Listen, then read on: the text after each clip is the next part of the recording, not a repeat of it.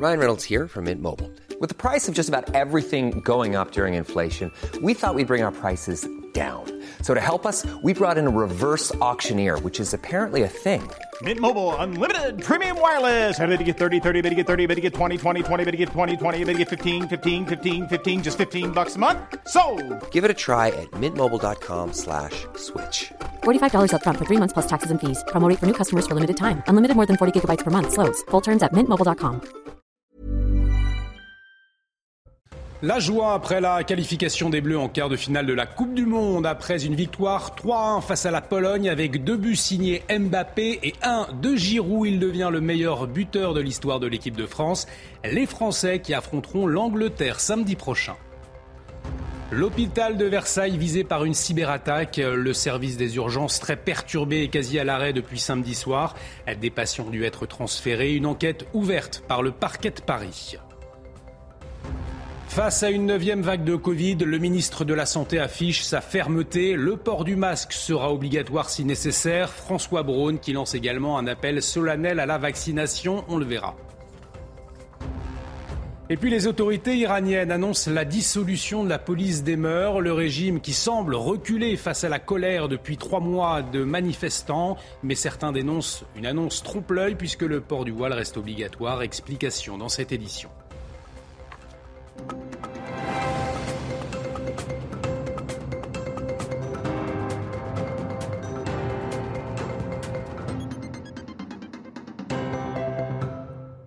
Très heureux de vous retrouver sur CNews. Bienvenue dans l'édition de la nuit et à la lune. La joie, bien évidemment, des Bleus, des supporters après la qualification en quart de finale, après une victoire ce dimanche, 3 buts à 1 face à la Pologne. Et c'est Olivier Giroud, vous le voyez, qui a ouvert la marque. 52e but avec l'équipe de France. C'est un record battu. Un but sur une passe décisive de Mbappé, la star du PSG, auteur d'un doublé magistral par la suite. On voit ce deuxième but pleine lucarne et les Polonais qui ont réduit le score sur un penalty euh, de Lewandowski. On va revenir après ce but sur cette victoire avec Louis Vix. Il est sur place. Ils sont restés longtemps sur la pelouse après le coup de sifflet final, les joueurs de l'équipe de France, pour euh, savourer avec les supporters présents ici au Qatar cette qualification pour les quarts de finale. Ils ont fait le travail, ils ne sont surtout pas tombés dans le piège tendu par la Pologne, contrairement à ce qui avait été fait euh, l'année dernière en huitième de finale de l'Euro face à la Suisse. Mais ces Bleus-là ne pouvaient pas rééditer deux fois la même erreur et ces Bleus-là sont portés par un Kylian Mbappé qui a rayonné une nouvelle fois, d'abord en distillant à Olivier Giroud une passe décisive qui a permis euh, à l'attaquant du Milan AC de devenir le seul meilleur buteur de l'histoire des Bleus avec une 52e réalisation.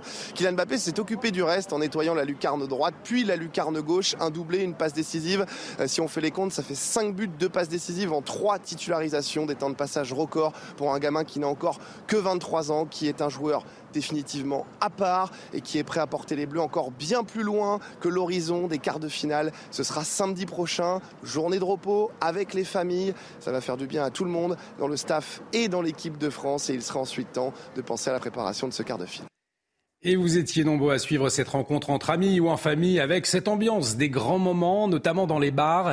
Clélie Judas et Dorine Jarnias ont recueilli des réactions dans un pub parisien à l'issue de la rencontre. Écoutez. Un peu bridé au départ, euh, ça s'est euh, débloqué à la fin de la première mi-temps grâce au premier but. Franchement, c'est super, on est hyper contents. C'est le jour de mon anniversaire. Alors, un bon match, on a pris de la confiance avec les, le 3-1, mais je sens qu'il euh, y a des faiblesses, parfois techniques, et parfois c'est la défense qui, pose, qui peut poser problème. Ils ont fait un match euh, incroyable, un gros match, et euh, on aimerait qu'il y ait une continuité, une maintenance, et euh, pourquoi pas une troisième Coupe du Monde Ah ouais Euh, vive la France Explosion de joie également à Bondy, en Seine-Saint-Denis. C'est la ville de Kylian Mbappé et c'est là-bas, dans un restaurant, que la ministre des Sports, Amélie Oudéa Castera, a regardé la rencontre. Euh, Dans une tenue décontractée, vous le voyez, vêtue d'un maillot des Bleus à son nom, elle a savouré cette victoire avec une ribambelle d'enfants, tous venus des trois clubs de la ville, dont l'AS où a été formé Kylian Mbappé. On va écouter la ministre, justement. But de Giroud extraordinaire qui bat son record, 52 réalisations en équipe de France. On a derrière ces deux buts de notre génie Mbappé, un Yoris hyper présent qui est impérial dans cette rencontre pour son record de sélection lui aussi. Et puis sur ce 142, il y a aussi le fils Marcus Thuram qui arrive. Il y a une espèce de transmission, il y a un truc qui est génial là-dedans. Je suis vraiment très très heureuse. Bravo aux Bleus, bravo pour cette qualification. Maintenant, cap sur l'écart et on se concentre. Et effectivement, place maintenant à la concentration. Prochain match, ce sera samedi prochain à 20h contre l'Angleterre. L'Angleterre euh, qui a battu 3 buts à 0 le Sénégal. On va y revenir dans un instant dans le journal des sports. L'actualité également marquée ce dimanche par la cyberattaque à l'hôpital de Versailles et des perturbations importantes avec un service des urgences quasi à l'arrêt et des patients qui ont dû être évacués vers d'autres hôpitaux. Le ministre de la Santé s'est rendu sur place ce dimanche. Mathieu Rio. Mise à l'arrêt du système informatique, déprogrammation de certaines activités, transfert préventif de patients, l'hôpital de Versailles fonctionne en mode de crise. Des soignants ont dû être appelés en renfort. Le ministre de la Santé François Braun s'est rendu sur place. Faites le 15, appelez le SAMU. Le SAMU n'est pas touché par cette attaque. Appelez le SAMU qui vous dirigera vers les hôpitaux les plus à même de vous prendre en charge. C'est quand même du terrorisme qui met en danger potentiellement la vie des patients. Un type d'attaque qui se généralise. Fin août, l'hôpital de Corbeil-Essonne avait été pris pour cible contre une demande de rançon de 10 millions de dollars. Les cybercriminels cherchent ensuite à revendre les données confidentielles des patients sur le dark web. Elles peuvent faire l'objet d'usurpation d'identité ou de chantage.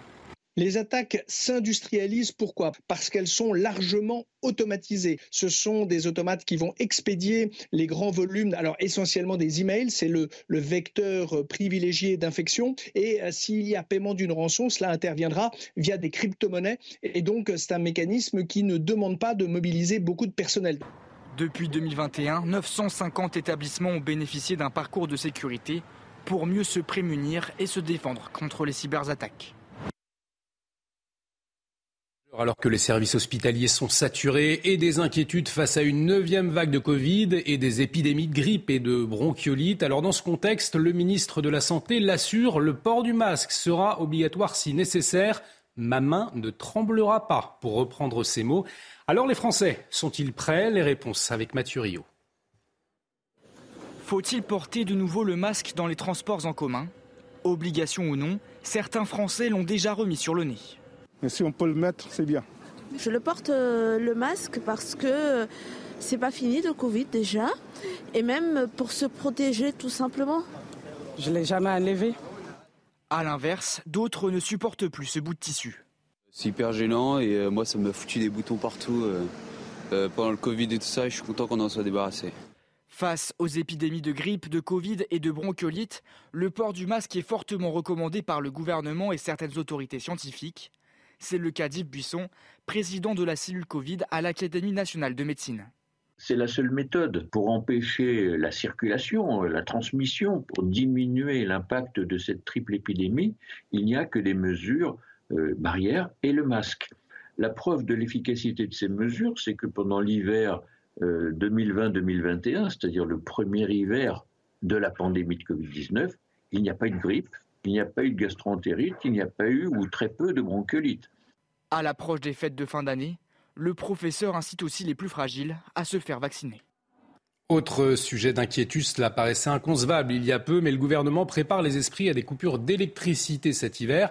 Alors si Emmanuel Macron appelle à ne pas paniquer, l'hypothèse de délestage est clairement envisagée. Alors à quoi s'attendre? Les explications tout de suite de Mathilde Ibanez.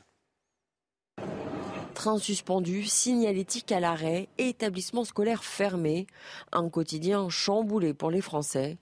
Dans ce cas, le gouvernement conseille donc de limiter ses déplacements, d'anticiper la non-disponibilité potentielle de certains services, comme les distributeurs d'argent, portes des garages ou encore les accès aux immeubles et rappelle que si le réseau téléphonique est coupé, en cas d'urgence, le numéro 112 reste à disposition. Cette situation pourrait toucher près de 40% des Français avec des coupures réparties sur tout le territoire par petites zones. Les services prioritaires comme les hôpitaux, laboratoires ou encore les cliniques ne seront pas concernés. Même chose pour les personnes hospitalisées à domicile qui représentent près de 4000 patients. Le gouvernement conseille de se rendre sur le site RTE monecowatt.fr qui vous indiquera le niveau d'alerte. Si le signal est au rouge, il faudra avoir des gestes d'économie indispensables pour éviter ou limiter les coupures d'électricité. Et on l'entendait en cas de coupure d'électricité, les écoles seraient fermées le matin dans les secteurs concernés. Il s'agit pour le moment d'une éventualité, insiste le ministre de l'Éducation, Papendia. Écoutez-le. Il s'agit d'une mesure de précaution au cas où, au cas où euh, des délestages programmés seraient euh, nécessaires, il faudrait alors envisager la fermeture d'écoles dans des secteurs bien précis le matin. C'est donc une mesure de précaution. Ça n'est en aucun cas une probabilité, c'est une éventualité parce qu'il faut évidemment envisager tous les scénarios, y compris les scénarios improbables. Et des coupures d'électricité en cas de grand froid. Et déjà, les températures baissent. En Lozère, il a même neigé ce dimanche. De nombreux automobilistes, vous le voyez, se sont fait piéger. Le trafic était notamment très ralenti sur l'A75. Au volet politique, à présent, le discours d'Éric Zemmour ce dimanche au Palais des Sports de Paris pour marquer le premier anniversaire de son parti. Devant 4000 personnes, il l'a assuré, la reconquête ne fait que commencer. Éric Zemmour qui a aussi euh, appelé les électeurs de droite à le rejoindre. Et justement, eh bien, au même moment, les adhérents des Républicains votaient en vue d'élire leur prochain leader. Et ce sera Éric Ciotti ou Bruno Retailleau tous les deux qualifiés pour le deuxième tour du scrutin de dimanche prochain. Éric Ciotti qui est arrivé en tête pour ce premier tour avec plus de 42% des voix.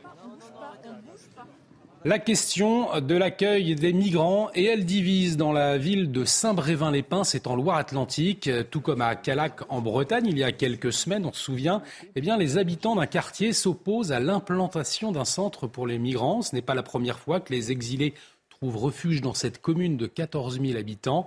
Le maire de la ville s'explique. Écoutez-le. La famille euh, pour les services de l'État, c'est une mère et un enfant, par exemple. Il n'y aura pas que des familles, hein. il y aura également des, hommes. Ils sont en attente, en attente de papier. Et en général, euh, ils restent au maximum 18 mois dans un cadavre. Souvenez-vous l'agression de cette grand-mère de 89 ans à Cannes qui avait provoqué colère et émotion. Eh bien, après la condamnation de deux des trois mineurs mis en cause euh, ce mercredi, la mairie de Cannes a décidé de sanctionner le père de l'un des coupables. Il a été privé de son emplacement sur le marché de la ville par la municipalité. Voyez les explications signées Célia Judas et Marine Sabourin. Après la condamnation de son fils, le père de l'un des deux mineurs qui a agressé une octogénaire à Grasse au mois d'août s'est vu retirer l'attribution de sa place au marché de la Boca à Cannes. Monsieur Azari y occupait un emplacement une demi-journée par semaine.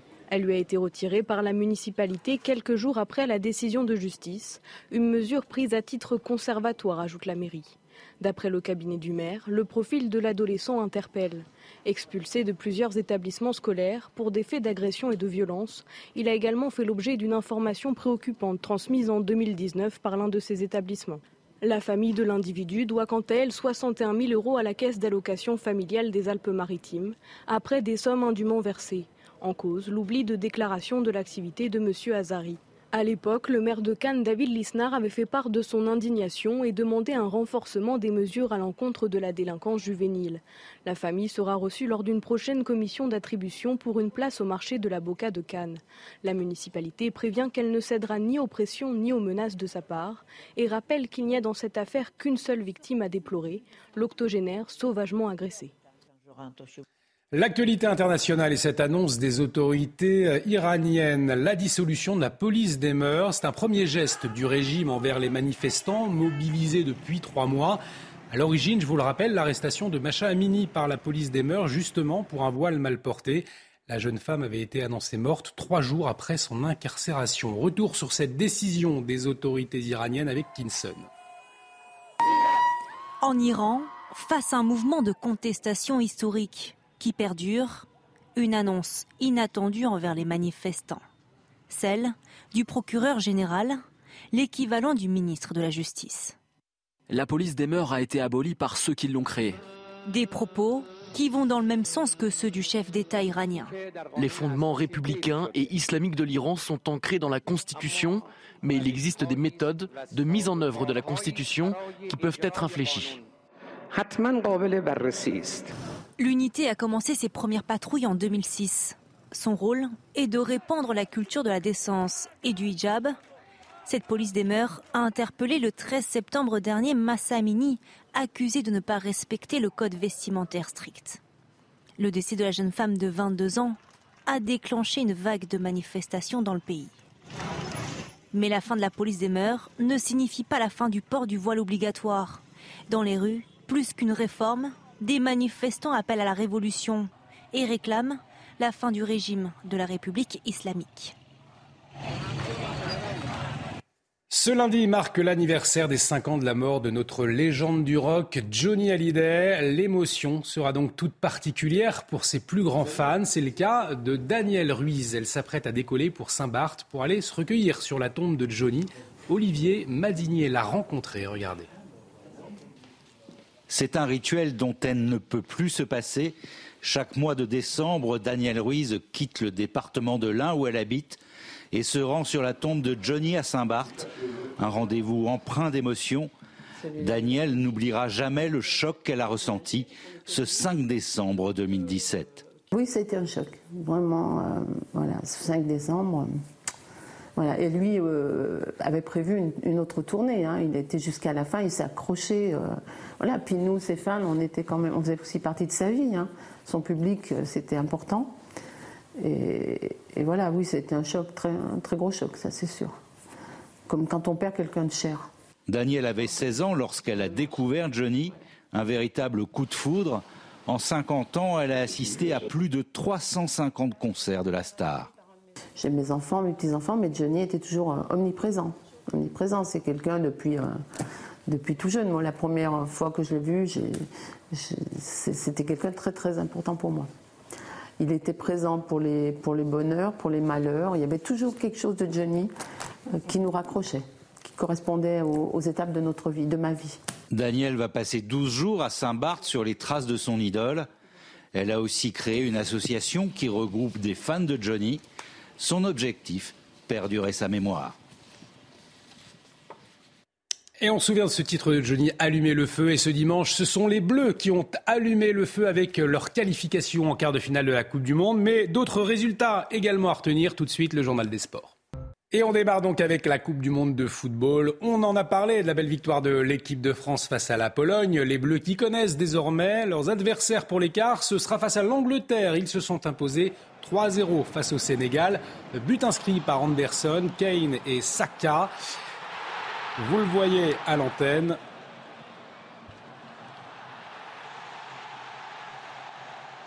Et le dernier but donc de euh, Saka. Et j'ajoute que euh, des Anglais qui joueront peut-être sans Raheem Sterling face aux Bleus puisqu'il a dû rentrer en urgence après une attaque à main armée qui aurait lieu à l'un de ses domiciles où se trouvait sa compagne et son enfant. Vous le voyez, un coup d'œil sur les autres huitièmes de finale. Ce lundi, le Brésil affronte la Corée du Sud. La Célessao, surprise par le Cameroun lors de son dernier match, aura à cœur de rebondir face à des Sud-Coréens tombeurs du Portugal. Et puis, un peu plus tôt, le Japon affrontera les vice-champions du monde croates. Les Samouraïs Blue, surprenants, premiers de leur poule après avoir battu l'Espagne et l'Allemagne en un nouvel exploit. Explication avec Bruno Scagliotti. Une des surprises de cette Coupe du Monde, éliminer l'Allemagne et donner des surfroides à l'Espagne, voilà qui a permis aux Japonais de se faire craindre. Et quitte à user de clichés, ils préfèrent le faire eux-mêmes.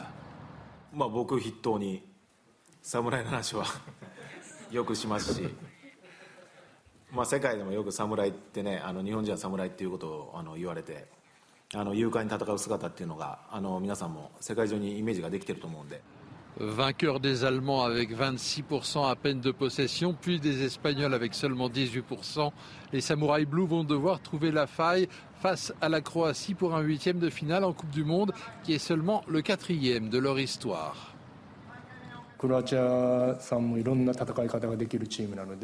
我々も理想と現実を、えー、常に試合の中で持ちながら、えー、選手たちには最後最後最終的には我々が試合をものにできるようにという戦いをしてほしいなと。S'ils battent les Croates, finalistes malheureux en 2018, non seulement les Japonais créeront l'exploit, mais ils accéderont pour la première fois de leur histoire au quart de finale d'une Coupe du Monde. Un premier aboutissement en attendant encore mieux. Et on n'oublie pas les fans du ballon, du ballon ovale, puisqu'il a eu du rugby ce dimanche avec le top 14 et le choc de la 12e journée entre Toulon et le Racing qui a tourné en faveur des franciliens. Cinquième succès de suite pour les ciels et bleus. Ils reprennent la deuxième place du classement à leurs voisins du stade français. Et c'est de bonne augure également avant d'affronter le Leinster le week-end prochain. Récit de la rencontre, Sylvain Michel. Toulon, surpris à domicile par le Racing, affiche alléchante sur le papier et décevante en première période. Une seule opportunité suite à ce coup de pied de Gibert pour Dupichot, mais la défense varoise parvient à se dégager. Pour l'instant, match parfois à l'extérieur. À nous de mettre un peu plus dans l'engagement, l'agressivité, sécuriser notre conquête et puis ça va le faire. Mais après 4 minutes en seconde période, c'est tout l'inverse qui se produit. La défense de Toulon est bien en place. Peut-être ici l'ancien réviste Kamika le ballon avec Eric Barret qui s'infiltre et qui va marquer sur ce ballon qui est parti au sol. Toulon manque d'inspiration. Il faut une supériorité numérique et un gros travail des avants pour aplatir. Gigashvili à la conclusion. Une joie de courte durée. Barret qui anime, Gilbert le petit par-dessus, un peu d'alternance dans le jeu du Racing, le rebond sera-t-il favorable à Clémenzac Oui Olivier Clémenzac qui va aller planter sur cette magnifique action Voilà voilà, clôt le spectacle, 31-14, cinquième victoire de suite des franciliens, nouveau dauphin du Stade Toulousain. Restez avec nous sur CNews. Dans un instant, retour sur la qualification des Bleus en quart de finale de la Coupe du Monde. Très belle soirée sur notre antenne. Retrouvez tous nos programmes et plus sur cnews.fr.